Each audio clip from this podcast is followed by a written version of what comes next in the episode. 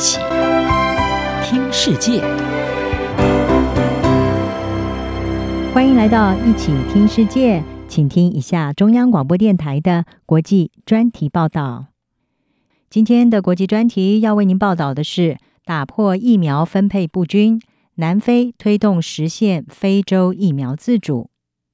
COVID-19 疫情从爆发以来，已经将近两年的时间，至今仍然看不到疫情结束的尽头。更爆发出传染力更强的新变异株 Omicron，全球再度陷入了恐慌之中。而最先发现这个变异株的南非，目前正在加速为接种率太低的非洲大陆跟其他的低收入国家研发自家的疫苗，希望未来不用再仰赖捐赠，或者是跟富有国家来竞争抢购。目前科学家仍在研究 Omicron 变种病毒的传染力和严重性的确实数据。不过，全球五十多个国家已经迅速对南非还有好几个南部非洲国家寄出了禁航令，让正在努力研发自家疫苗的南非感到挫折跟不平。这次再有新变种病毒的出现，让大家关注到为非洲跟世界其他地区提高疫苗覆盖率已经变得更加紧迫。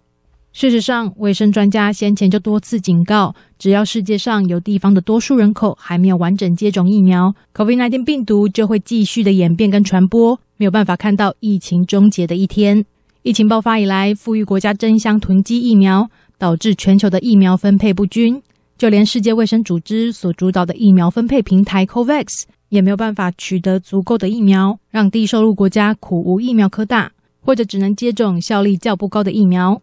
专家们警告，贫穷国家人口的疫苗覆盖率太低，让大多数人暴露在被感染的风险下，将会导致变种病毒不断出现。所以可以说，富有国家最需要为不断出现的变种病毒负责。截至目前，全球有百分之五十六的人口已经接种了至少一剂疫苗。然而，在全球最贫穷的国家，接种比率低于百分之十，其中有许多是非洲国家。以疫苗覆盖率全球最低的东非国家普隆地来说，更只有不到百分之零点一的人口接种疫苗。与此同时，为了应对目前仍是主流的 Delta 病毒疫情，以及防范 Omicron 疫情扩大，已经走向与病毒共存的欧美国家正在呼吁民众尽速施打第三剂疫苗。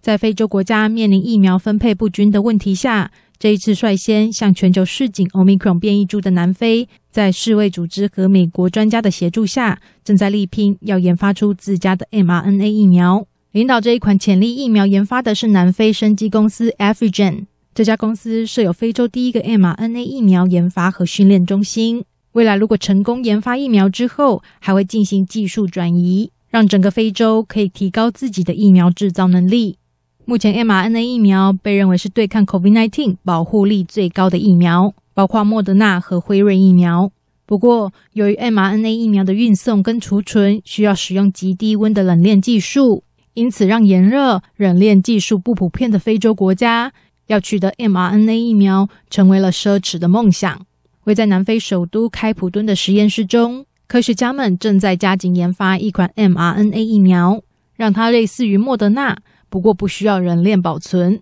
好让电力供应不稳定的非洲国家能更有机会使用。这家公司的技术主任芬娜表示，疫苗不平等促使非洲决心要朝向疫苗自主前进。他对于实现这个目标深具信心。我们在疫情大流行中学到了很多东西，它凸显出不平等问题的存在，但是它也带来了一种驱动力。